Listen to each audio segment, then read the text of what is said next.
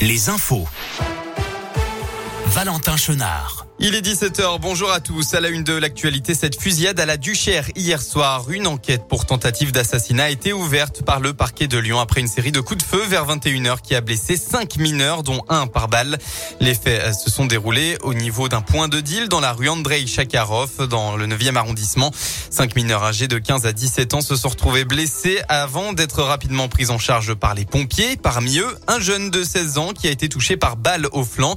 Il a été transporté à l'hôpital en déchocage sans pour autant que son pronostic vital ne soit engagé. 17 douilles de Kalachnikov et une goupille de grenades ont été retrouvées sur les lieux.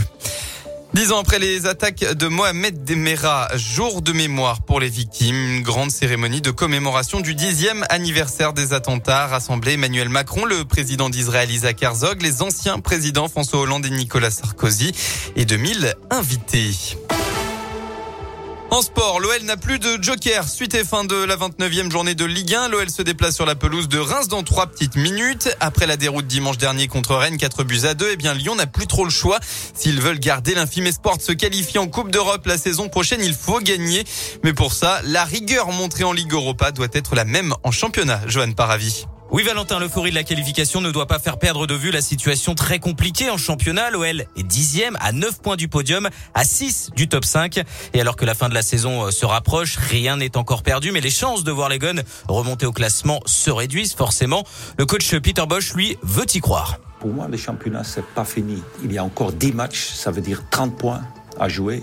J'espère finalement on va faire une série. Et quand tu fais une série, les autres ils jouent entre eux. Donc pour moi, c'est pas fini, pas du tout.